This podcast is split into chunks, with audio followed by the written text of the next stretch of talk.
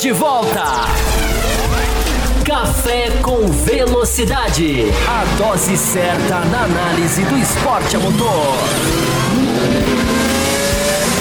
Para você que nos ouve no cafévelocidade.com.br, estamos começando o segundo bloco da edição 667. No primeiro bloco nós falamos sobre a, sobre a vitória do Pierre Gasly. No primeiro bloco nós falamos sobre o andamento da corrida, a questão do modo festa proibido, nós falamos sobre o DRS e tudo mais. E agora nós vamos falar sobre desempenhos individuais. Vamos focar mais nas equipes, vamos focar mais no que aconteceu ah, com os pilotos. Vamos começar já a trazer os meus companheiros de bancadas que vão adentrando a sala aqui. E eu pergunto para você, direto para você, Fábio Campos, vamos falar, Fábio Campos, sobre Ferrari. Ferrari correndo em casa e tendo o desempenho que teve, Fábio Campos. A Ferrari largando lá atrás, sofrendo o Vettel ficando muito cedo no, no, no, Q1, o Leclerc também não passando, né? Depois de tanto tempo, né? Saiu até a, a estatística há quanto tempo a Ferrari não colocava um carro entre os 10, ficava fora dos 10 colocados no grid. E o, o fim melancólico. Na Itália, né? desde 84. Pois é, e o fim melancólico. O Vettel ah, com problema de freio que tirou da corrida e o Leclerc com um acidente, né? Que acabou um acidente até meio feio lá, que, que de início deu uma preocupada, mas enfim, o santo Halo que veio para salvar a, a categoria protegê-lo, protegeu muito bem. Essa parte foi só para te provocar um pouquinho. Não, eu fiz, eu estranhei porque, enfim. É... Oh, Raposo, eu acho a Ferrari o seguinte: a Ferrari é uma equipe, e agora já ficou muito claro, né? A gente está vendo, inclusive, a Ferrari ser superada pela, pela Alfa Romeo várias vezes, vários pontos da corrida, classificação. É, a Ferrari é uma equipe que não é. A Ferrari não é uma equipe que usou em 2019 um artifício técnico fora do regulamento para dar um, um impulso na sua performance. Não é isso. A Ferrari é uma equipe que se apoiou totalmente em algo fora do regulamento, construiu o seu carro voltado para um motor que, ao ser proibido, aleijou a equipe.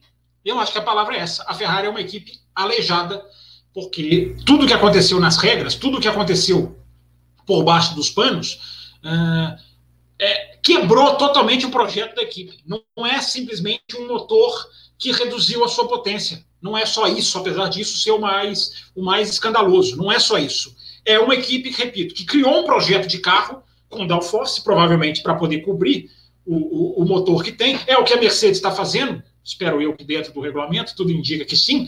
A Mercedes teve as menores velocidades de reta em Monza.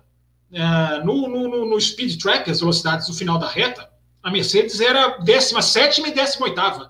Tinham dois carros abaixo.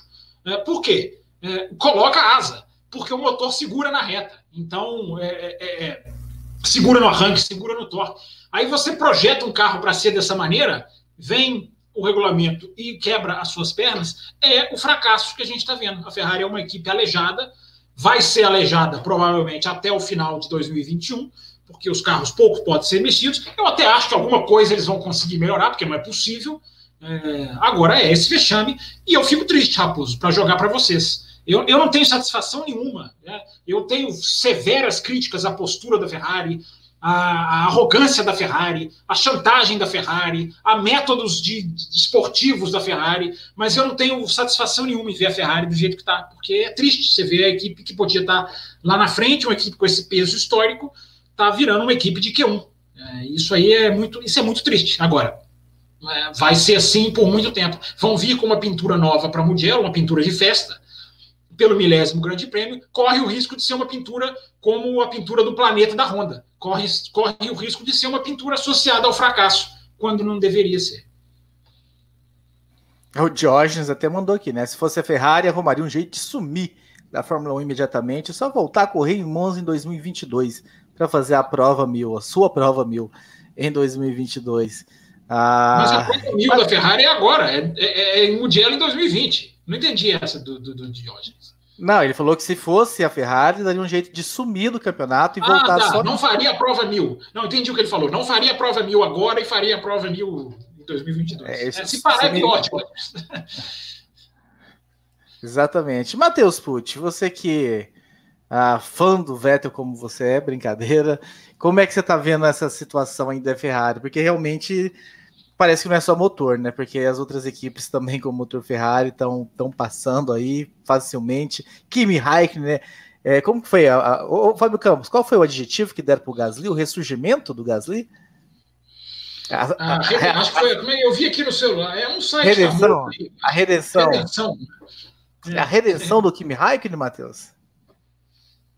É, o Vettel mostrou que o problema não é só o, o, o motor, não é só o, o, o, que empurrava o carro, né? É, a Ferrari tem sérios problemas, como o Campos falou. O chassi por si só é ruim, a aerodinâmica do carro é, é ruim, o motor é ruim, é tudo ruim. É tudo ruim. O freio verdade. é ruim. O freio é ruim, porque, né, o, bom, o único jeito de ganhar em Monza é se você não frear, né, no caso da Ferrari. Então eles levaram isso um pouco a sério e, enfim, o, o Vettel, inclusive, deu muita, vamos dizer assim, deu muita sorte de não ser num ponto que poderia causar um grande acidente ali, né? Se ele, por exemplo, estoura o freio ali na parabólica, ele ia ter um acidente parecido com o do, Gaz, com o do, do Leclerc, por exemplo, né? Só que numa velocidade talvez até mais alta. É, deu sorte. É, é, triste, é triste ver a Ferrari desse jeito. É, uma, é a maior equipe em termos de história da Fórmula 1. É, a gente quer ver as equipes brigando lá na frente, Ferrari, Mercedes, McLaren, Red Bull, a gente quer ver essas equipes lá na frente. Né? Ver a Ferrari se arrastando na pista é péssimo. É péssimo para o Vettel, que está tendo uma despedida melancólica da, da equipe. Né? A gente até brincava, se não me engano, antes da temporada começar. Imagina se o Vettel vence esse campeonato. Bom, agora para isso acontecer, só se os outros 19 pilotos abandonarem, porque a Ferrari está horrorosa. Está horrorosa. A Ferrari não tem. Uh, os pilotos estão cumprindo tabela nos grandes prêmios, praticamente. E é uma situação triste, eu acredito que há quem goste, porque sempre tem quem odeia a Ferrari, né? Mas é triste. Eu, como fã de automobilismo, fã de Fórmula 1, não consigo ver com bons olhos a situação da Ferrari. É, o Campos definiu muito bem, construíram um carro baseado em uma situação ilegal e agora estão aleijados. É um carro que não é bom em nada, está sendo superado pela Alfa Romeo, como você falou do Kimi Raikkonen. E se está sendo superado pela Alfa Romeo, amigo, é porque se for de ré vai mais rápido, porque tá difícil, tá complicado. Não dá para ter um carro e chamar de Ferrari isso aí. É, queria eu que Leclerc brigasse lá na frente e Vettel tivesse uma despedida mais digna uh, do nome, do peso que ele tem e até do que ele fez pela Ferrari de 2015 para cá. Infelizmente não é o que acontece e agora o Raikkonen é, ele deve estar tá tendo seu raro momento de sorriso. Vendo a Ferrari, ele quando ele ultrapassa uma Ferrari na corrida, ele deve achar até bom. Não, mas o Raikkonen sofreu também, né, gente? O Raikkonen relargou em terceiro e foi sendo engolido pelo pelotão, né? Isso é, aí, foi, isso um piloto, eu acho, que, eu acho que não tem nada mais irritante para um piloto do que isso, né? Se esse piloto não fosse Kimi Raikkonen, né? A impressão que dá é que o Raikkonen tá tão avesso. Não sei se ele tá só atrás desse bater esse recorde do Rubinho de maior de número de corrida e enfim é, sair. Ele nem liga tá para isso. Tá nem aí para isso. Ele, ele pediu, inclusive ele falou, ele, ele emitiu um comunicado quando ele passou de 300 grandes prêmios. A, a Alfa Romeo preparou uma festinha para ele, ele cancelou. Isso foi no ano passado. Ele falou: não, não quero é. festa é. nenhuma, cancela e a, a, equipe teve que cancelar um, uma coisa que eles iam é, fazer. É, ele, é, ele já tinha cancelado antes, mas daí foi, foi no final de semana que teve a morte, né, do, do Rubé também, né? Foi nesse final de semana, né? Foi, foi, na, foi em Spa, né? Não, mas ele já tinha falado antes para cancelar. É, ele isso, já, já tinha falado antes. Foi, foi na Bélgica. Aliás, o pessoal no chat está reclamando da bandeira aqui, falando que era para trocar a bandeira. A bandeira é só essa, viu, é. gente? A bandeira não. não eu falei, eu falei isso, eu falei isso antes, hein? Eu falei mas, isso antes mas, no, no, mas, no, no bastidor. O, o Campos tem que trocar a bandeira.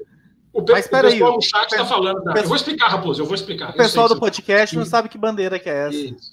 Eu sei que você vai falar. A bandeira da Bélgica que está aqui é porque é essa que eu tenho, essa é a bandeira que eu ostento o resto da minha vida. E o pessoal no chat está aqui falando: tem que trocar a bandeira da Itália. Não tenho bandeira da Itália. Queria ter, que eu adoro a Itália, mas não tem. Continua então o programa. É a hora de o Rio Bueno falar sobre Ferrari. É, é, o que, que, eu vou falar da Ferrari? É, é, é triste. Você vai falar é o seguinte, então, Will. Will, qual é. é a solução para a Ferrari, na sua visão? Falando sério, o que, que a Ferrari faz? A solução para a Ferrari? A solução para a Ferrari é fazer um carro novo. É fazer um carro novo, é, é, é, nascer um carro novo, que não, vai, que não vai ser possível fazer. Não vai ser possível fazer. é, até 2022, né? Infelizmente, o próprio, o próprio Binotto, né? Ele falou é, semana retrasada, ele falou, olha, essa, essa, essa crise da Ferrari aí pode não é uma coisa não é uma coisa que vai que vai ser resolvida assim rapidamente, pode levar alguns anos para resolver e tudo mais. É, e eu acho que é, que é, que é bem por aí. E, e, e realmente é, é, é, triste, é triste porque você tem você tem um piloto, é, uma dupla de pilotos, um tetracampeão do mundo que, por mais que não esteja, não esteja na na no seu melhor momento, é um tetracampeão do mundo e um cara é um garoto prodígio aí que o ano passado fez o que fez e que está lá brigando pela 15 quinta posição com o Alfa Romeo. É, brigando, né? O Vettel tava ali quando, quando acabou o freio, estava numa disputa com a Williams. É, é, é, é, melancólico, é melancólico você ver. É, é, você, você, falou, né, que desde, desde 84 que não, não largavam é, não largavam tão mal, e desde 66 eles, eles não chegavam tão mal assim, nem, nem chegaram, né? Um, um resultado tão ruim em Monza. É, então, com, como o Vettel falou, né, ainda bem que não teve torcida lá em Monza esse ano. Agora, tem uma coisa que o Will falou, e é verdade, eu estou lendo sobre isso também, Will. Agora, não dá para concordar com isso. Né? O, a Ferrari virar e falar que a solução não vem agora, a gente até entende por causa do regulamento. Agora, virar e falar anos, por que anos? Uh, e 2022? Não, não, não, vai, não, não vai aproveitar 2022? É, o que a Ferrari tem que, tem que dizer publicamente é, é a verdade. Olha, não conseguimos, já para passar para você, Raposo, é, não sei quem levantou o dedinho primeiro aí, é, não conseguiremos mudar agora, porque o regulamento não permite. Veio aí a pandemia, tudo bem. Aí é uma coisa, apesar disso não ter que aliviar as críticas por tudo que a Ferrari fez de errado, que a jogou nesse buraco, que é o que eu falei no meu comentário inicial. Agora, dizer que vai demorar muitos anos, não, meu amigo, 2022 é um novo carro. A Ferrari não tem desculpa para não, pelo menos, não se oferecer como competitiva, ou então, aí para jogar para vocês, há alguma coisa estrutural lá dentro muito séria, muito grave. Porque 2022 é um reset até para Williams, não vai ser para a Ferrari?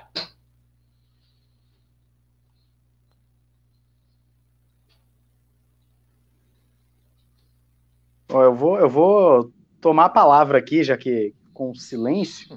Deu uma travada de internet aqui, vai você. Eu vou, eu, vou, eu vou dizer o seguinte, Campos. Eu acredito que o motivo do Binotto ter falado anos é porque o motor não vai poder ser alterado até 2025, se não me falha a memória. Sim. Eu acho que é por conta disso. Eu acho que o motor da Ferrari está em grandes problemas carro, por Mateus. alguns anos por alguns anos. Será que outro carro não, não pode? Eu entendo, eles podem até estar atrás do motor, mas com outro projeto de carro, dá para pelo menos não, o carro, pensar em subir, né? Eu acredito que assim, com outro, o carro por si só é ruim, eles podem sim fazer um outro carro e melhorar um pouco.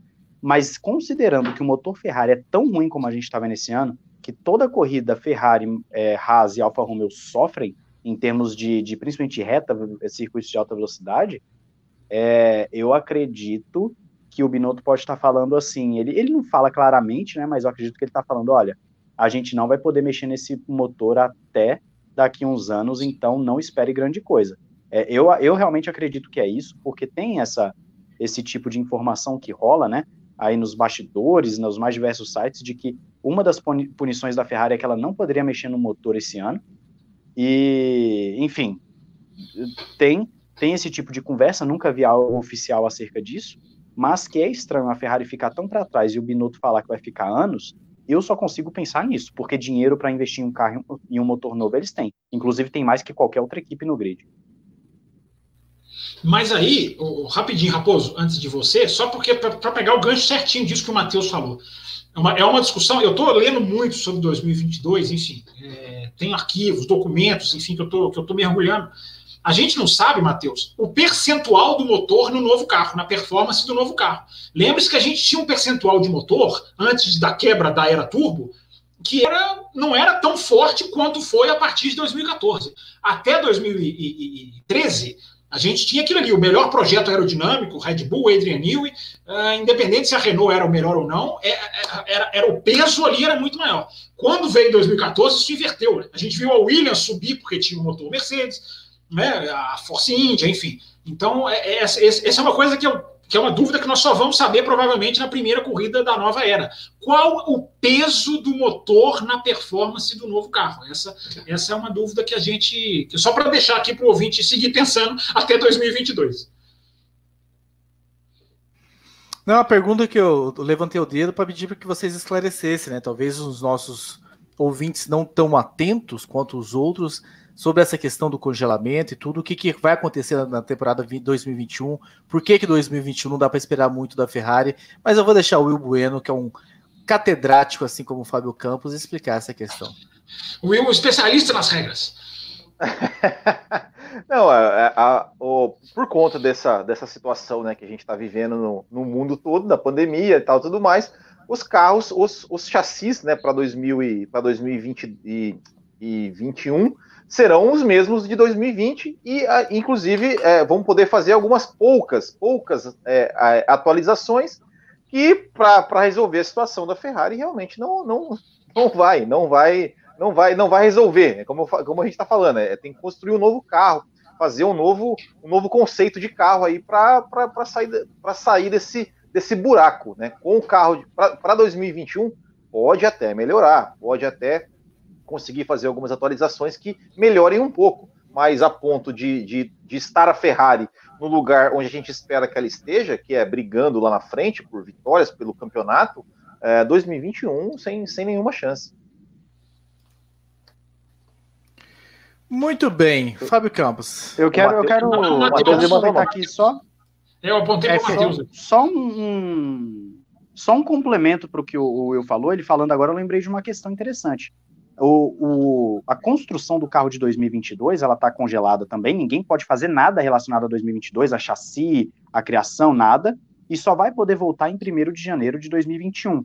Ou seja, a partir do momento que as equipes voltarem a meter a mão na massa no projeto de 2022, que ainda é um projeto muito inicial, ninguém fez nada avançado, é tudo muito inicial, a Fórmula 1 já estará dentro do teto orçamentário.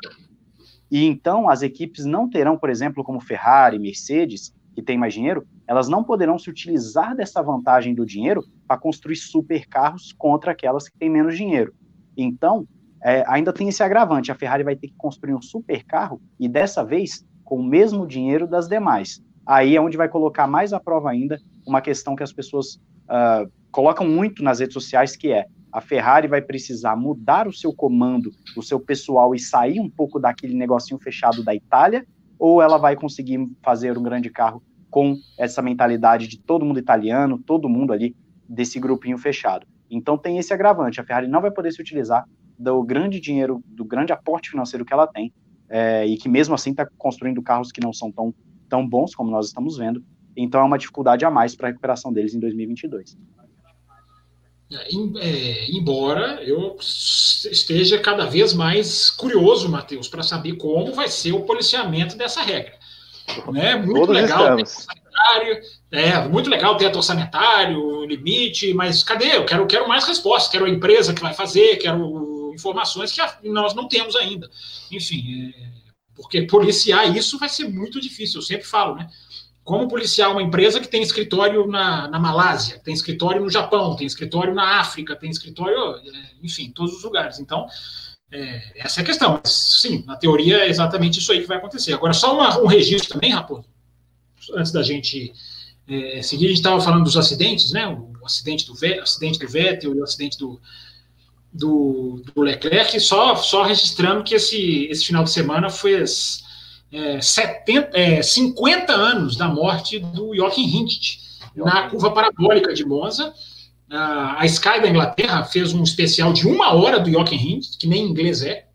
Enfim, e eu ainda não vi. Inclusive, eles prometem um super especial dos 70 anos da Fórmula 1, estreando no dia 12 de setembro, o maior documentário já feito na história da Fórmula 1. Nós vamos acompanhar e trazer informações ou aqui no café ou neste Twitter aqui, no arroba campusfb. Boa lembrança. Muito bem. O campeão póstumo, né, da, da Fórmula 1. Não, e, o, que...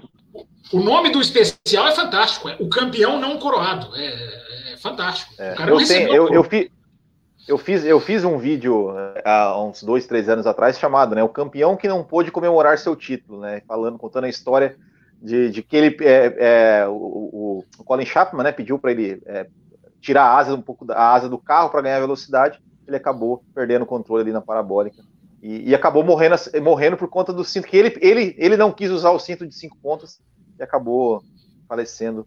Que era grande amigo do Bernie Eccleston, inclusive, né? O Bernie Eccleston foi um cara Sim. que sentiu muito a morte dele. Sim, nesse especial tem depoimento sobre o Eccleston. Parabéns, Will. Você é um cara, tá vendo? Você é um cara do bom senso da história da Fórmula 1. Eu nunca vou entender você optar por resultado ao invés de performance. Escolher o ao invés do Huckenberg. Eu não consigo entender nunca. É.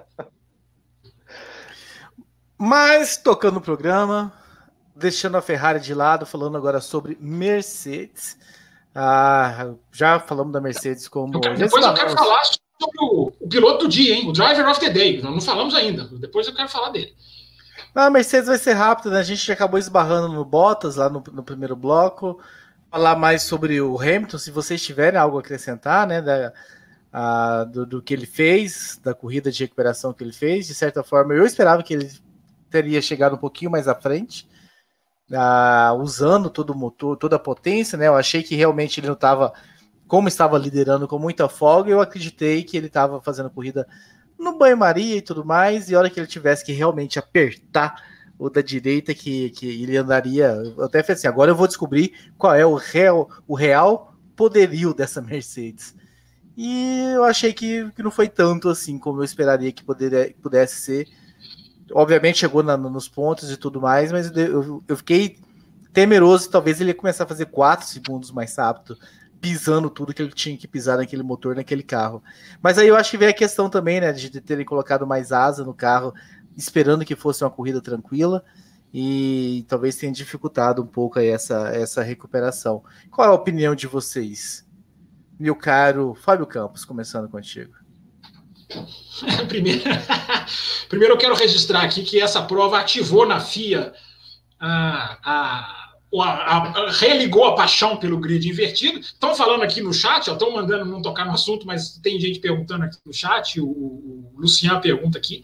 É, eu já falei, gente, o grid invertido não é questão de se, é questão de quando. Eu já disse isso há muito tempo. Agora é mais certo ainda. Ele não é, e sempre bom lembrar, né, não é corrida com grid invertido. É substituir algumas classificações para definir o grid do domingo com uma corrida de grid invertido. Esse assunto voltou a ser aceso pela Fórmula 1, não é por nós, não é pelo chat aqui, enfim, a Fórmula 1 voltou a discutir esse assunto porque parece que gostou é, de, de, ver isso que aconteceu, Raposo. É, a dificuldade, isso que você meio que esbarrou.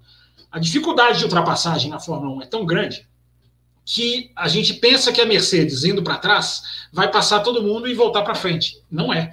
A Mercedes sofreu, aliás, a Mercedes tem essa característica né, de um carro perfeito, com ar limpo, mas que sofre no ar é, turbulento, inclusive com superaquecimento. Isso, faz, isso tem a ver, inclusive, com o pacote de refrigeração que os caras construíram. Então é uma coisa, é um dado técnico.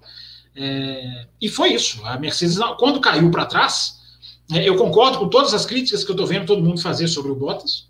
Né? A gente já meio que esbarrou nele lá no primeiro bloco.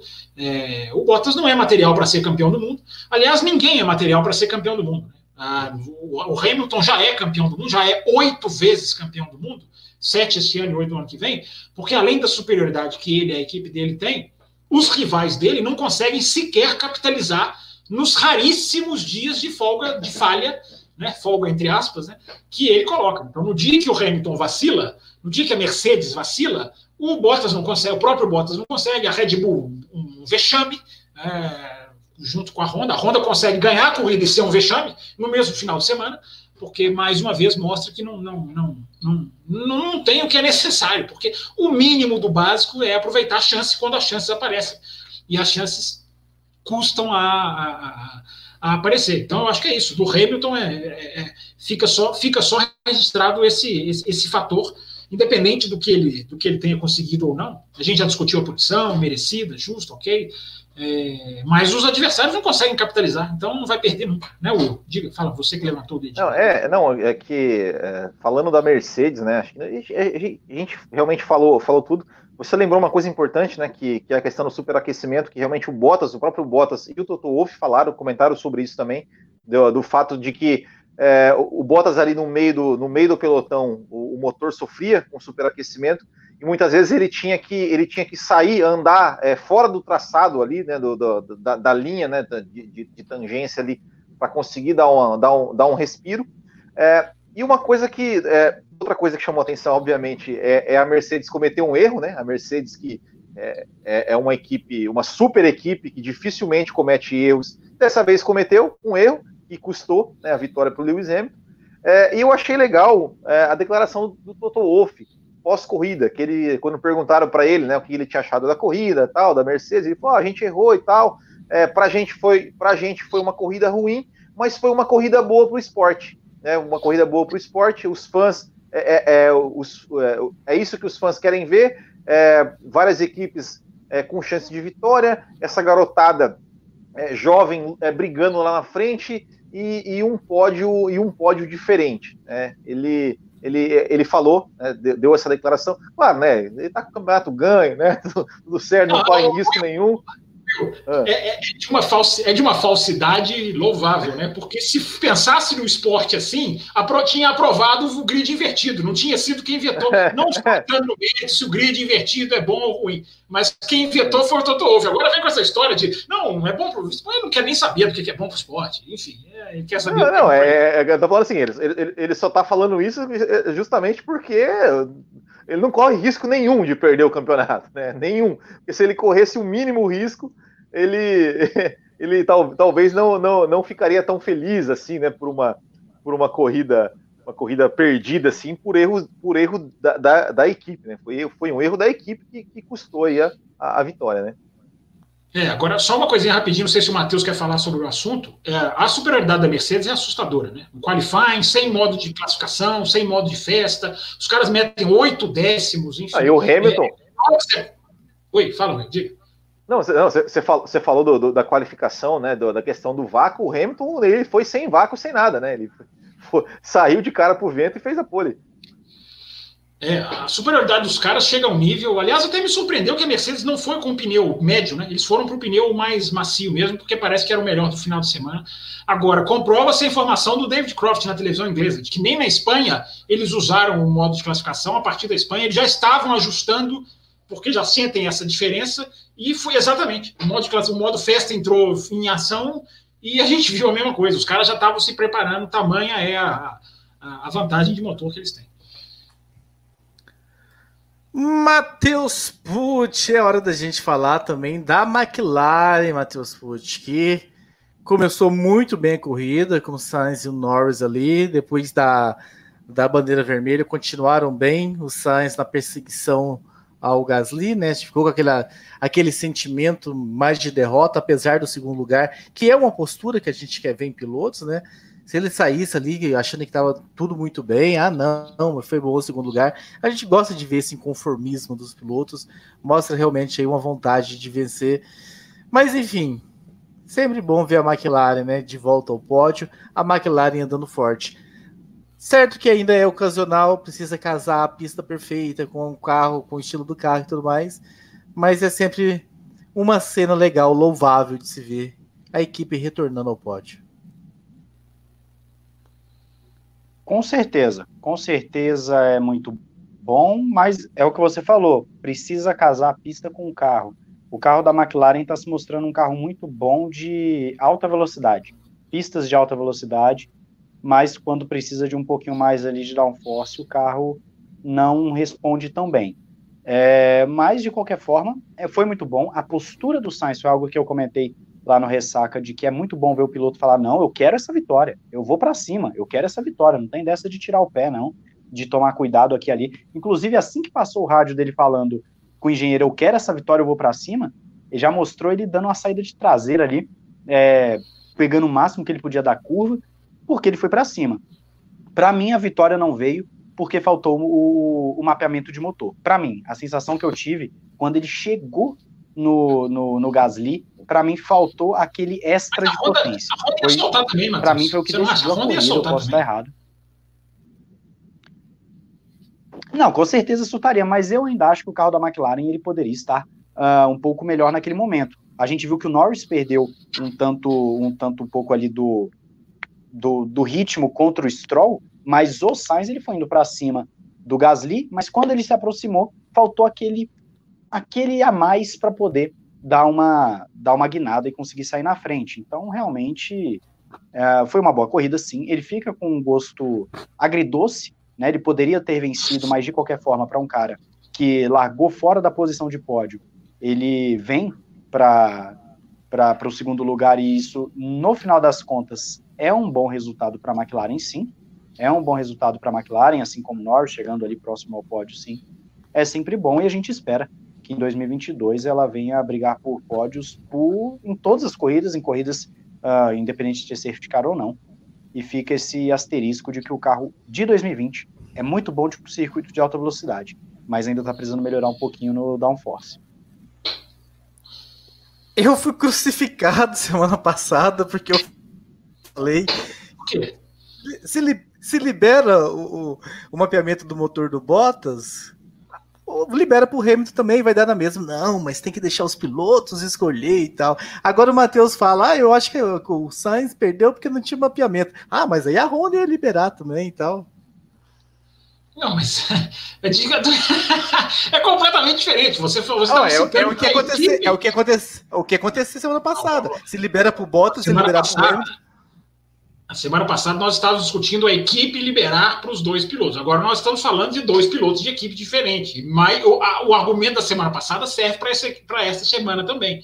A gente não sabe a capacidade no momento de cada motor, até de consumo, de se liberar mais giros. É, eu só estou dizendo que o Matheus falou: ó, se tivesse o modo liberado, se o modo ainda existisse, a McLaren usaria. Aí eu só estou colocando, que eu acho que a Honda também teria esta possibilidade. Tá, tá claro, Raposo? Tá entendido certinho? Sei, e, sei, justamente por não por não estar tá liberado, cada equipe faz o seu ajuste já no quali. Ou seja, pode ser que a McLaren estivesse um pouquinho mais rápida, mas não o suficiente para fazer a ultrapassagem de uma forma fácil, assim como o Bottas sofreu, por exemplo, para fazer as ultrapassagens.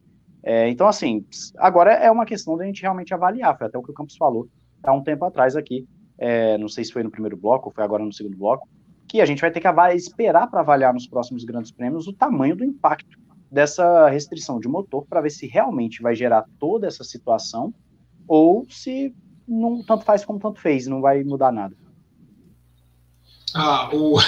eu tô rindo aqui do. É pro Will. Ah, o Will. O Will foi colocado no centro da tela, então é a vez dele, é isso? Agora é pode assim. Falar, o, vídeo, o, o, vídeo guia aqui a nossa, a nossa. Não, pode falar primeiro. Eu ia citar, eu ia citar aqui o, pedacinho do chat aqui, mas eu, eu complemento depois, pode falar. É, não, então, é, eu, eu também fiquei muito, muito feliz pela, pela McLaren, né? Pela McLaren fez ali, estava no começo da corrida P2, P3, é, brigando lá na frente. A gente sabe, né, que talvez é, é que, que, é uma, é, uma, uma né, o Bottas largou mal, a Red Bull não estava não tava aquelas coisas, né? Deu a possibilidade, né, da, da McLaren tá, ocupar a posição. E, e, e, teve uma, uma, uma, informação que foi colocada na tela da, da, transmissão, inclusive, né, da última vitória da McLaren, que foi só em 2012, ainda com Jason Button. Então, realmente é muito tempo, né? Muito tempo para uma equipe do tamanho da McLaren ficar tanto tempo assim é, sem vitória. Os Carlos Sainz, é, eu, não, eu, não, sei se o piloto do dia que o, que o, que o Fábio Campos quer falar era, era, o, era o Sainz ou o Stroll, né? Porque o Stroll, né, que, que foi, foi, foi ali. Muito Stroll foi, foi muito é, bom. então, exatamente. Está olhando é, demais para resultado. Eu tô, eu tô, é, tô impressionado é, com você. É, então, o Stroll, né, que estava ali, que, que, talvez poderia, poderia vencer a corrida ali, foi ultrapassado, depois errou, mas enfim. Mas o Carlos Sainz, é, eu fiquei também feliz pela, pela postura dele de não, eu é, o, o, engenheiro falou, toma cuidado aí com o Kimi Raikkonen. Ele falou assim, não, eu quero a vitória, né?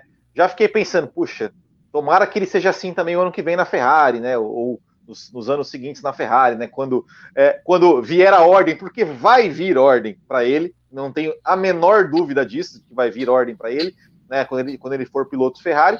É, e uma coisa interessante também, é, a gente falou da postura né, do, do, Carlos Sainz, é, o Lando Norris também, ele, ele, ele saiu meio, meio bravo, né? Porque por não ter ido para o pódio e ficou metendo a boca numa regra que eu também não sabia, também não, não me recordava de que era liberado troca de pneu com bandeira vermelha. Eu, para mim, eu, é, bandeira vermelha era parque fechado, a não ser não, não, não, de... sempre foi liberado, é, é sempre foi liberado. É, então, eu realmente, eu realmente, eu realmente, eu, eu não, porque né, não, não é uma coisa que acontece todo, toda, toda, todo final de semana uma bandeira vermelha, uma relargada. Foi Mônaco, teve Mônaco. Mônaco 2011. É, é... Era Vettel, Alonso e Button. Um estava com pneu desgastadíssimo, outro com pneu mais ou menos, e o que vinha atrás estava com pneu ótimo. Teve bandeira vermelha por causa do Petrov, teve um acidente e todo mundo colocou o mesmo pneu. Acabou a corrida. E o Grosjean também usou em 2016 na Austrália. Uma bandeira vermelha, ele entrou no boxe e. Isso foi na década de 90, Fábio Oi? Isso foi na década de 90? Não, 2011. Eu não lembro, cara. Essas coisas, corridas recentes. Ah, é, você só. Minha... É você só. Eu não consigo, a cabeça do Will. A gente, a gente é. tem que criar um quadro que é a cabeça do Will, porque ele é absolutamente ponderado em algumas coisas e outras ele vira uma loucura. Minha, e ele lembra dos anos 90 minha... mais do que dos anos 2010. É, mais, mais do que os anos 2000. Não, mas, mas não, realmente, realmente, é, realmente não lembrava. E, inclusive, sim, eu acho, eu acho muito injusto né, essa regra. A não ser em casos de, de segurança. Tipo, ah é, deu bandeira vermelha no, no, no, seco e começou a chover, ok, mas é, eu acho que deveria ser parque fechado, deveria ser parque fechado. E o Lando Norris ficou muito bravo com isso também, né? De, porque era um pódio que ele poderia, poderia ter. É, seria muito legal também ver, os, ver as duas McLaren no pódio. Não que não, que mas não ele, seja legal. Mas ele, tinha, mas ele tinha que ter sido punido, na minha opinião. Hein? O que ele fez não se faz. É, eu também, eu é também. muito mais. Concordo. Na entrada. Concordo, na entrada, né? concordo. Concordo, é verdade. Isso tem que acabar. Concordo plenamente. Isso, isso, virou mania na Fórmula 1, né? Isso virou mania. Concordo plenamente, concordo plenamente. Deveria ter sido, ter sido punido e realmente não entendi por que não foi. Fala. Eu, eu, eu gosto da, da regra de manter os carros, é, de poder mexer. Eu gosto. Eu acho que dá um tempero a mais na corrida, faz com que uma, uma equipe que arriscou uma estratégia diferente às vezes possa ser beneficiada ou não. Eu acredito que casa muito com a situação do safety car, por exemplo. Porque se a gente bota parque fechado nesse tipo de situação, quando o safety car entra na pista, tem gente que é prejudicada e tem gente que, que, que se dá bem, entendeu? É a mesma coisa. É, então, por exemplo, se o Hamilton está em primeiro, ele passa na linha de chegada, dá um safety car, o cara que parar ali naquele momento, ele vai se dar bem, porque ele vai entrar no box, vai, vai voltar para a pista, o Hamilton vai ter que desacelerar muito, tal, o cara vai já vai estar tá com pneu novo, enfim. É, você tem várias situações. Não muda, Matheus, não ser... muda. A gente discutiu esse tempo atrás aqui na regra da Fórmula 1 não muda. Porque o cara que volta também com pneu novo também, ele tem que obedecer uma velocidade mínima também. Então, quando o Hamilton pegar, pode, você pode ver que não muda. Na Fórmula 1 não acontece essa loteria. Não, mas isso vai depender de onde o cara tá na, de onde o cara tá na pista no momento, entendeu? Não, então. Depende muito. Tem cara que perde posição no box. Tem cara que perde posição no box. Tem cara que, que, que ganha. Tem. Mantém, mantém, a, velocidade, mantém a velocidade, é, cara. Se a gente pode, pegar. Pode perder posição pegar, porque a equipe trabalhou mal. Se a equipe trabalhar não. mal, aí perde mesmo. Mas não por Se causa a gente pegar grandes depende prêmios, do depende do timing, depende de quando o cara entra no box. Depende Mas de é... quando, por exemplo. O cara, cara, que, o, safety, o cara que. O safety car fica lá na porta ali esperando. O cara que não tá. Ele fica na porta esperando. Vamos o Hamilton já esperando. passou. Vamos considerar não, que o Hamilton já passou. O safety, o safety car não tá sempre na porta. O safety car sai. Ele pode pegar o cara na curva 10, na curva 20, na curva 30. Ele não pega o cara sempre na saída. Não, mas, mas, mas, mas, e aí o cara é vai é atrás é que dele, mesmo. E aí o cara vai atrás dele na velocidade até alcançá-lo. Depois que alcança, não, não, não, eles vão reduzindo. Não, não, não. Na Fórmula 1 não acontece. Não acontece. Mesmo, Muda, mesmo gente, não estando. De pegar 2010 para cá, é porque eu não tenho memória boa, mas eu sei que aconteceu várias vezes, porque isso eu tenho não. isso na minha cabeça. De 2010 para cá, a gente pegar corridas que tiveram safety car, a gente consegue achar a corrida que. que Cara, a Fórmula 1 fez esse tipo de mudança. A Fórmula 1 muda, não, assim, o regulamento de um jeito para não acontecer assim, ó, isso. O, o, que muda, o que muda assim, se o cara já parou antes do safety car, ele Aí não sim. para. Agora, se os, agora, se, se os dois é, não pararam e vão aproveitar o safety car para fazer o pit stop, não muda nada, porque o mesmo cara não estando atrás do safety car, ele isso. tem que. aconteceu isso. Ele, é, ele, tem, ele, tem que, ele tem que respeitar uma velocidade, ele não pode acelerar. Foi essa, Sim, essa discussão que nós tivemos. Tá, mas o que o Matheus está falando, que eu acho que eu estou entendendo, é que na hora que o safety car é acionado, você pode ter três carros que já passaram da entrada do box. E três carros o Vettel não mudar nada. E não o Vettel fez isso. O Vettel fez muda, isso muda, quando ele estava na Red Bull. Isso, o Vettel, ó, eu, Spa não mudou? O Vettel fez isso na Red Bull e eu lembro que ele ganhou posição por entrar assim que o safety car foi acionado. Na Red Bull, ou seja, Sim. 2009 a 2014. Agora, agora eu tenho que achar a corrida para mostrar. Mas a regra era Mas diferente. Ele fez isso. A regra era diferente. A eu regra era disso. diferente. O... Não, aí é, é, uma outra história porque a gente ficou três anos sem ter bandeira vermelha, né? Aí tudo bem. Não, mas aí... Então, não, mas tô falando de safety car. Não, não mostrando assim, o, o, da troca de, de posições. Da troca é porque agora de, tem a velocidade. Agora tem a velocidade. Eu, já não, tô, eu já não tô entendendo mais nada da discussão de vocês. Nada, zero. zero. Perdi completamente. Mas enfim, enfim eu gosto, eu gosto da mudança é, em bandeira vermelha. Eu não vou nem dizer gosto, eu não desgosto. Eu não acho que é algo que, nossa, pro o Norris chegar lá, ah, porque eu deveria ter ido pro pódio. Vai, passasse o Stroll, então, cara, você também tava de pneu novo. Então, assim, é a mesma coisa do Bottas. Ah, eu posso usar o, o coisa? Vai lá, usa e, sei lá, cara, passa o Hamilton, entendeu? É, não vai ficar, vai ficar enchendo, enchendo o saco. Aí vai chorar em entrevista. Para mim, isso é, é, é, é o, Norris ele não pode se espelhar no Hamilton nesse tipo de coisa, porque o Hamilton é mal perdedor. Então, assim, é, é, não pode se espelhar no Hamilton em questões de, de, ah, não foi do jeito que eu queria, então eu tenho que arranjar uma desculpa. Se ele tinha um carro mais rápido, vai lá e passa, cara. Ele também estava de pneu novo, ou o carro dele estava com algum dano.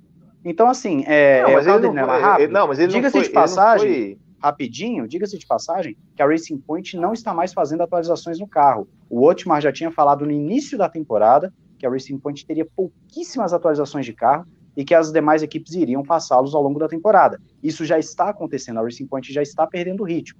O, o que acontece é, o, o, eu não concordo com o Norris quando ele vai reclamar. Ele ficou puto, talvez, de momento, mas o próprio cara da McLaren, o, o Seidel, eu não sei falar sobre o nome dele, ele falou o seguinte: ah, todas as equipes viram a regra, todas as equipes votaram a favor, todas as equipes concordaram, todas as equipes estão tranquilas com ela, não vejo motivo para mudar. Acabou. Então, assim, é, é, vai reclamar de uma regra que as próprias equipes aceitam. Sabor agridoce. Agridoce. Não, mas ele, é sabor não, agridoce. Ele, não, ele, ele tem o direito ele, de não gostar. Ele tem o direito é, de não é, gostar. Exato. Mas falar tem que mudar. Ó, oh, por quê? Só porque ele chegou em quarto? Aí não, não cara. Agora, mudar, eu vejo da seguinte forma. Ele falou forma. que poderia, vejo... poderia rever. Eu vejo é, da seguinte aí forma. Pode se expressar. É, mas aí o, o que acontece é o seguinte. Eu acredito que todos os pilotos ali tiveram a oportunidade de mudar pneus. Teve piloto que teve a oportunidade de mudar asa, teve piloto que teve a oportunidade de fazer o que quiser. Teve gente que fez, teve gente que não fez. Quem fez se deu bem num grau maior ou menor, quem não fez não se deu bem num grau ma maior ou menor. Por exemplo, o Stroll, o Stroll botou pneu novo e fez uma largada ridícula.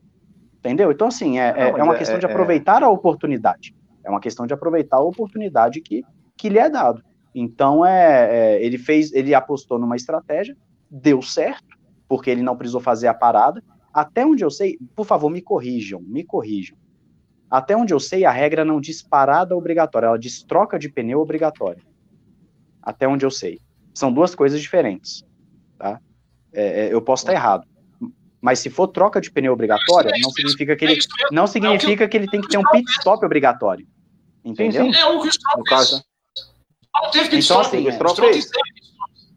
é, é, então assim, é, é, é, então assim, é o que eu tô falando, eu não desgosto, não tô falando que eu amo a regra de paixão, mas eu acho assim que o Norris chegar e querer ficar bravinho, que eu vi lá na entrevista dele, para mim isso é muito mais uma questão ali emocional de mal perdedor do que propriamente. Stroll não, Norris, eu falei Stroll, se não me engano, o Norris. Né? É, agora, se mudarem a regra, falar a partir de hoje não pode trocar, aí eu vou reclamar, aí eu vou falar aqui que se alguém chegar, ai, mas antes eu podia trocar, aí eu vou falar a mesma coisa, mal perdedor, porque se não pode trocar, não pode trocar. Então é uma questão de, de acordo com o regulamento, que nem o Hamilton com a questão do, da punição. Se estava fechado, estava fechado, não adianta reclamar. Até porque o Norris tinha que ser punido, então foi a justiça divina ele não ter chegado no pódio, ah, porque aquilo que ele fez de segurar o pelotão, porque teria que ficar parado atrás do companheiro, não se faz, né? Então é um antidesportismo ali muito gigante. Ali eu teria dado punição para ele. Fábio Campos, tá todo mundo querendo saber quem que é o piloto aí, que já, já falta. Quem? Ele foi investigado, não absolvido na investigação, que é coisa cara, né? Sim, é. mas a gente quer saber do piloto que você quer falar, porque daqui a pouco a gente já falou, falta falar do, do Latifi e do Russell nesse programa. Você não falou ainda de não, quem você quer falar. Eu quero falar do... Não, já, na hora que o Will citou, eu já fiz o joia para ele, ele acertou. O piloto do dia, para mim, é o Carlos Sainz. É o piloto do domingo, para mim, foi o melhor desempenho da pista. É, aliás, aliás, eu estou rindo do agridoce do Matheus aqui. A, a Cibele Bastos colocou aqui no chat que é bom o Sainz já se acostumar com o sabor agridoce, para facilitar na adaptação dele para a Ferrari. Mas brincadeiras à parte, é, o Sainz foi o destaque, né? O Sainz foi. O Sainz, eu acho o seguinte, gente, eu acho que foi a melhor corrida da McLaren desde 2012, se bobear. É, até, até contando 2014, quando ela teve algumas boas corridas, teve até pódio é, na primeira corrida daquele ano. Eu acho que a McLaren foi a segunda equipe do final de semana. Isso eu não vi há muito tempo, isso me impressionou. Uh, no final de semana inteiro, em velocidade, no conjunto todo da obra, a McLaren só ficou atrás da Mercedes. Eu acho que isso é uma coisa muito ressaltável. É, eu acho que a, a questão. É, o Sainz, como vocês já falaram, né, eu até coloquei isso no meu Twitter hoje à tarde. É, a postura do Sainz é que é louvável e a postura do engenheiro é deplorável. Né? É deplorável. O engenheiro, o cara vem segundo, correndo atrás, o engenheiro, como sempre, né? A maioria dos engenheiros, 95% dos engenheiros, é, que não querem saber de emoção, que não tem vibração nenhuma, que só querem saber de, de número na planilha, vem e fala para o cara: não, Sainz, você está em segundo, é, seja cirúrgico. Isso é de uma pobreza. Né? nessa hora eu sou absolutamente contra mesmo essas, essas intervenções pobres e tacanhas. E o Sainz fez o que tem que o piloto de corrida tem que fazer, meu amigo, eu quero ganhar. E inclusive ele tem um rádio dele que ele tá, ainda está atrás do Raikkonen. O engenheiro fala alguma coisa do Raikkonen para ele, ele vira para o engenheiro e fala assim: é, não, meu amigo, eu quero o Gasly. Eu, tô, eu, eu, eu estou, ao meu, a minha meta é pegar o Gasly. Né? E sai da corrida, eu, eu fiquei muito atento a isso. Né? Quero saber, quero ver se ele vai sair do carro com beijinhos e abraços ou se ele vai sair do carro não satisfeito por não ter ganho. Porque era o dia de ganhar. Era o dia de ganhar. Aquele, aquela, nessa, nessa corrida. E ele foi o melhor desempenho do final de semana. Ele foi o melhor desempenho do domingo, porque ele não precisou de safety car para ir lá para cima.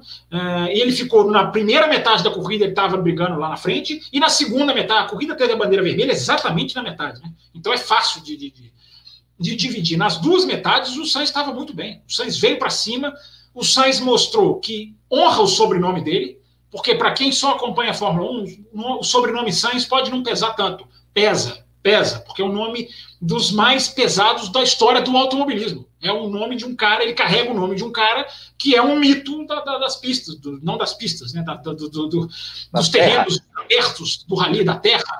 É, e ele mostrou que é. E eu acho que a Ferrari fica com uma pulga atrás da orelha, sim. Porque na, a frase dele no rádio, que eu também coloquei no meu Twitter, eu quero vencer. Se ele transferir esse pensamento para a Ferrari, a Ferrari terá problemas. A Ferrari terá problemas. E ele, e ele vai chegar, e nós falamos isso aqui quando ele foi anunciado, no meio da pandemia, no estourar da pandemia, quando ele foi anunciado.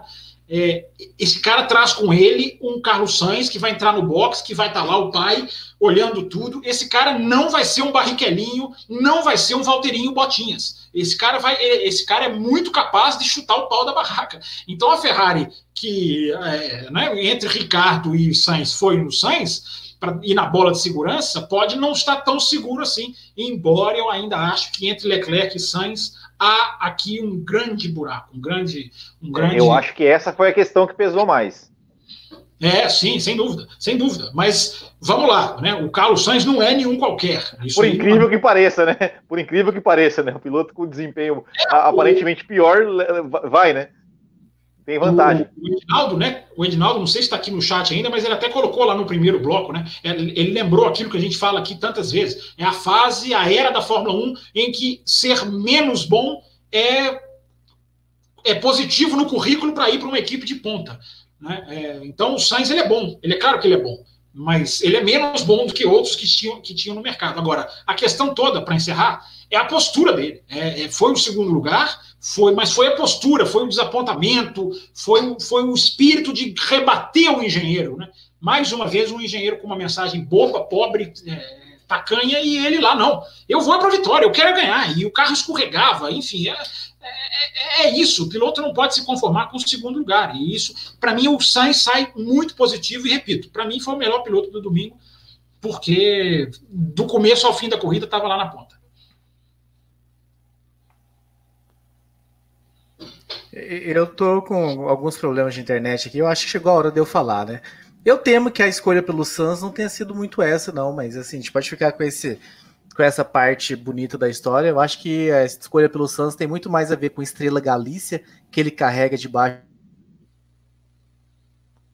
do braço dele, que é o Ricardo. Mas enfim, estamos chegando aos 48 minutos. Eu quero que a gente encerre esse programa falando de equipe Williams.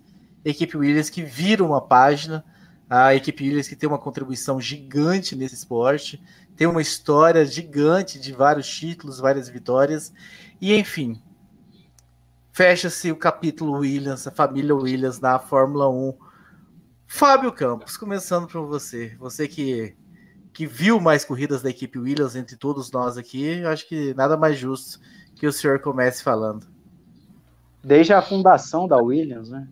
Não, peraí, eu, vi, eu não vi mais corridas da Williams que você. Você é mais velho que eu. A cor, a cor dos seus cabelos é bom que agora a gente tem imagem, né? Então não tem como deixar, não tem como ficar no ar. A cor dos seus cabelos te entrega. O outro ali esconde com o bonezinho, porque o bonezinho dele ali, ele, ele não é para divulgar nada, não. Ele está escondendo a idade. É, não, mas a barba, a barba não deixa. A Bárbara, a Bárbara, a Bárbara não deixa. Agora, vamos lá, vamos falar do da Williams. É, eu acho o seguinte, foi esse final de semana foram foi repleto de homenagens a Claire Williams. Né? A, TV, a, TV, inglesa se derreteu, só faltou chorar.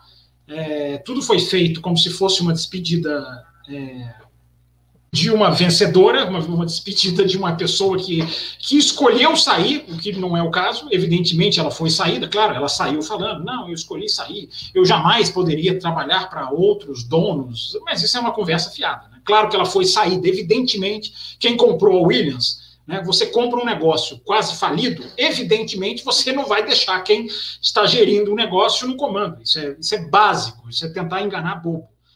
É, ela deu uma entrevista muito sincera para Rachel Brooks, da Sky, em que ela disse: ela foi perguntada, você vai deixar algum legado? Ela falou: não, quem vai deixar legado é meu pai, o que é absolutamente verdade. É, enfim, falou dos erros dela, falou de várias coisas. A entrevista dela é. Eles colocaram só um trecho, eles ficaram de liberar na íntegra aí online, na página, no YouTube, não sei. Mas só esse trechinho que eles colocaram é, é interessante ver a, a Claire Williams num, num modo muito sincero, falando da tristeza dela, né, de toda a situação, é, de, de, ter que deixar a equipe, enfim. Mas, e ela fala claramente, né, quem, quem fez isso aqui foi meu pai. Eu, eu, enfim, eu tive os meus erros, ela também fala isso abertamente, né, não dá para negar isso também. É, e acabou, Raposo. Acabou a última equipe que era garagista, né, sucumbiu. É, evidentemente, a Williams tem todos os problemas que ela teve. A Williams começou a, a, a, o mergulho dela para baixo é, muito antes da Claire Williams chegar. Né, a Claire Williams já, já pegou a espiral descendente. Os problemas da Williams começam quando o Bernie Eccleston força o Frank Williams a demitir o Sam Michael porque não gostava dele, porque ele peitava. E aí entra uma direção da Williams que começa a perder o controle de tudo. E é uma equipe que sucumbe a uma Fórmula 1. As pessoas colocam só na conta da Williams e aliviam para a Fórmula 1. Né? Uma Fórmula 1 que paga 2 bilhões de, de, de, de dólares, 2 bilhões de dólares para as três principais equipes, na soma, e paga neste mesmo período de seis anos 60 milhões de dólares para a Williams. Então, quando você só se escrever os números no papel, 2 bilhões, divide por 3 ali, vai dar 180, vai dar, enfim, é é, dividindo por três, vai dar 300 bilhões para cada um, enfim. E a Williams com 60. Ah, não, não dá para. É, não dá para. Vai dar 700, aliás, né? Vai dar 600 alto, quase 700 para cada um, e a Williams com 60. A Fórmula 1 ajudou a matar o Williams, a estrutura criada pelo Ben Eccleston destruiu a Williams, que, repito, teve a sua incompetência, mas é vítima de um esporte que pega a própria história e rasga e joga fora e joga no lixo. Agora vem 2022, quando a Fórmula 1 muda o, o rumo muda o caminho, muda o, lado que ela quer seguir. E, enfim, agora até para vocês falarem aí, é, ver o que, que a Williams vai ser no futuro. Matheus? Eu, eu não peguei o período vitorioso da Williams, né? Eu realmente não peguei o período vitorioso, eu não sei uh, o que é esse sentimento das pessoas com a Williams, eu respeito, eu entendo, eu pesquiso, vejo sobre, uh, mas o que eu peguei da Williams foi eh, Pastor Maldonado né, ganhando, foi é, a equipe com Felipe Massa, peguei isso, peguei Rosberg e Weber lá atrás, é, eu não peguei grandes momentos da equipe, eu respeito, assisti o documentário da Williams, que é muito bom, então, assim, eu não sei o que é essa Fórmula 1 garagista, eu vou, eu vou ser muito sincero, eu sou de uma geração que não sabe o que é uma Fórmula 1 garagista, o que é o peso desse, dessa, desse pessoal garagista na Fórmula 1, mas eu entendo que há uma história gigantesca, que nós estamos falando da segunda maior campeã da Fórmula 1, nós estamos falando de uma equipe é, realmente um nome fortíssimo na categoria. O nome por si só não vai sair, mas a gente sabe que sai aquela essência que formou a equipe. E é triste, eu acredito que poderiam pelo menos ter deixado ela ficar o resto da temporada. A temporada já está perdida, já está acabada. Botava alguém ali para ir é, a quem eles querem que comande a equipe agora, botava eles ali no, por trás para já ir articulando as próximas coisas, mas deixava a Claire pelo menos ali até o final da temporada para fazer uma despedida mais digna. Mas não é o que aconteceu e fica então essa sensação de que saiu pela porta dos fundos, teve as suas homenagens, mas saiu um pouco das, na porta dos fundos.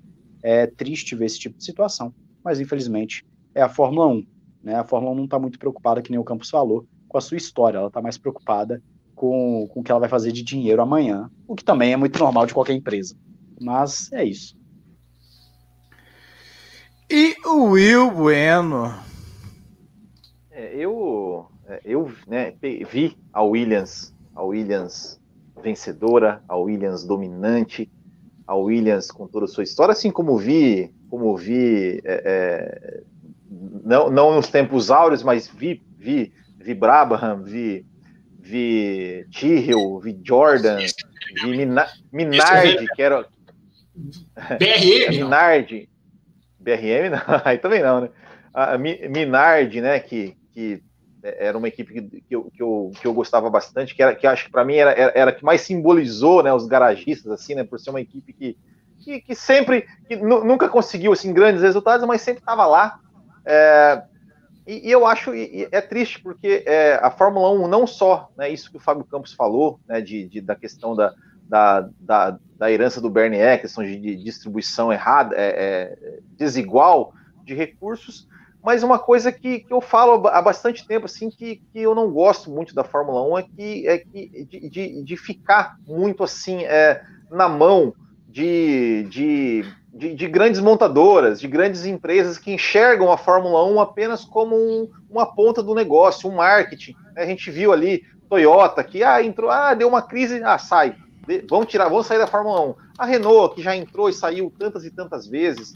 É, e, e a BMW, exatamente, a BMW, e a gente não vê mais né, nem, nem é, a possibilidade nem de, de garagistas, né, de pessoas apaixonadas por Fórmula 1, que, que, claro, às vezes tem aqueles bilionários excêntricos lá que fazem papelão, mas também tem os caras que conseguem fazer coisas boas, e principalmente, a gente não tem mais. Cadê? Cadê a equipe Hackney? Cadê a equipe Trulli? Cadê a equipe Fisichella? Não tem, não tem como a gente tinha a gente teve equipe Prost, equipe Stewart, equipe Fittipaldi, equipe Surtees, equipe Rio. Cadê? Cadê as equipes de, de Super Aguri nós tivemos? Não temos mais, porque, porque a Fórmula 1 ela, ela ficou é, é, muito re, é, é refém assim, das, de grandes montadoras. É, tem que ter a equipe Honda, a equipe é, Renault, a equipe Mercedes, a equipe Ferrari. E para mim, é, eu, eu, sempre fui um crítico a isso, porque a, a história da Fórmula 1 mostrou que é, grandes montadoras, a Fórmula 1 é só, um, é só uma, uma, uma vitrine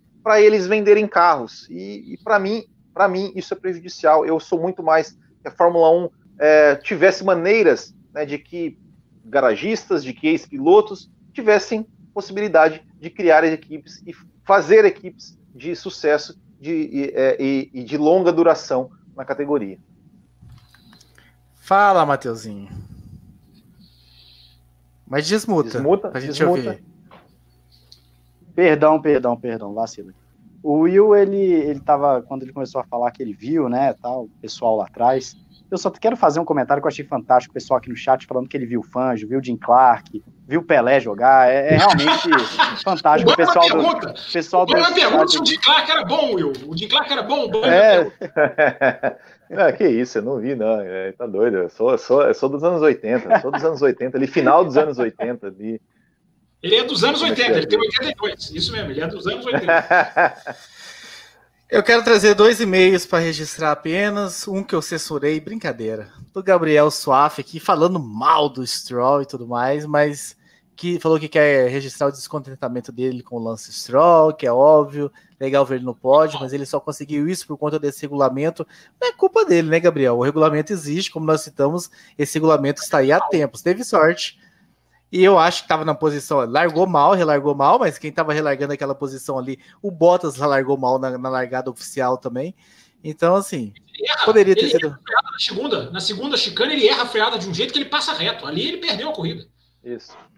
Eu, eu, eu- tenho que, eu tenho que criticar o Stroll nessa, porque pegar o Bottas como parâmetro de largada, eu acho que não é muito. Você não tá ajudando muito ele, não, viu, Raposo?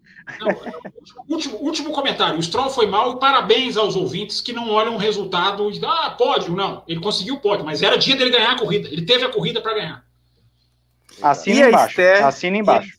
E a Esther, né, comentou também algo que a gente comentou lá no primeiro bloco e acabou comendo comi bosca aqui no li na hora certa, né? O GP de Monza foi animado devido à intercorrência que ocorreram. Vocês acham que as próximas corridas vão ser disputadas por si só ou precisam desses ingredientes? Ah, eu acredito que precisa dos ingredientes, viu, Esther? Pelo que a gente anda vendo aí Fórmula 1, ou, seja, ou não é um safety car na hora certa, ou não é uma bandeira vermelha, esses tipos de coisas. A Fórmula 1 por si só, sem as interferências, já nos mostrou que é uma pista ou outra que, que o espetáculo vem bom. Diga, Fábio Campos. O rapidinho, Esther, agora vem pistas novidade. Todas as pistas praticamente são novidade. Isso vai é outro campeonato que começa em termos de pistas. Então isso aí vai ser um fator também. Vai ser, isso aí vai ser muito interessante. Mas vale dizer que Mu- Mugello vai ser uma procissão. Eu aposto com quem quiser, vai ser uma procissão do início ao fim. Tem uma reta Muito gigantesca, perigosa. Muito bem, eu terminaria esse programa recomendando que vocês pulassem lá pro Auto Raid Podcast para ouvir o programa sobre uns e outros, mas parece que o, do- o chefe do programa lá não publicou o programa ainda, mas fiquem de olho, vai sair um programa.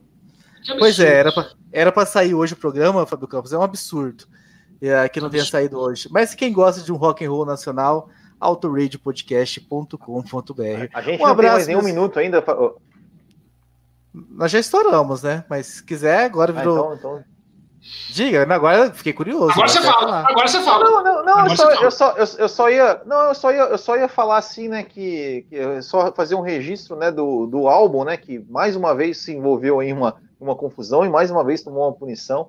É, e, enfim, né? É, só, só, queria, só queria deixar esse, esse registro aí que, Não, que você está realmente. tentando também dar uma tá- indireta, álbum- não sei para quem. Você está tentando dar Não, não, pra sei ninguém. É, é, é só. É As só, é só que, que tá aí, né? Tá aí o, o álbum, não- só o desempenho, assim, mas ele tá se, tá se metendo em confusão demais. Qual foi a confusão que eu não estou lembrado? Ele bateu, ele, ele, ele, né? O toque no Gasly ali na, na primeira curva foi ok, de corrida, Ah, mas é o que ele. é, você vai falar que um raspão de pneu daquele é um, é um, é um Não, problema não, não, de. não, não, não, não, mas a- a- o, o, o, foi o que eu falei, o toque no Gasly ali, normal, de corrida. Mas o, a- o que ele fez ali com o Grosjean realmente foi desnecessário, né? Fechar daquele jeito. E só deixar registrado as duas belas ultrapassagens da prova por fora na curva 2, né? Do Norris no Bottas, na largada, linda, e a outra do Stroll, se não me engano, em cima do álbum. É, as duas belíssimas ultrapassagens, fica registrado aí, uma do Norris e uma do Stroll, no mesmo lugar, por fora na curva, na segunda chicane, lá na Variante de la Roja. Muito bem, muito bem. Valese, façamos aí dois minutos do programa, mas está aí um programa conciso, muito bom para Culpa deles. Muito bom para vocês, espero que tenham gostado. Semana que vem nós estamos de volta. Ô, Will Bueno, só para clarear aí para Thaís, tem corrida no final de semana que vem? Tem corrida na semana que vem, o Jello. Então, Thaís, fica ligado aí para você não perder o calendário. Tem MotoGP, que- hein? Tem MotoGP. MotoGP. E diz a lenda que essa semana tem programa, hein, para os apoiadores sobre Fórmula 2, Se não, sobre tiver MotoGP. aniversário- se não tiver seu aniversário no meio. Mas, enfim. Depende desse cidadão aqui, ó. Mandem Twitter para esse, esse Twitter aqui, ó. Campus FB aqui, ó. Os apoiadores. Então, um abraço a todos vocês e até a próxima edição. Termina aqui Café com Velocidade, o mais tradicional podcast sobre corridas do Brasil. Café com Velocidade, a dose certa na análise do esporte a motor.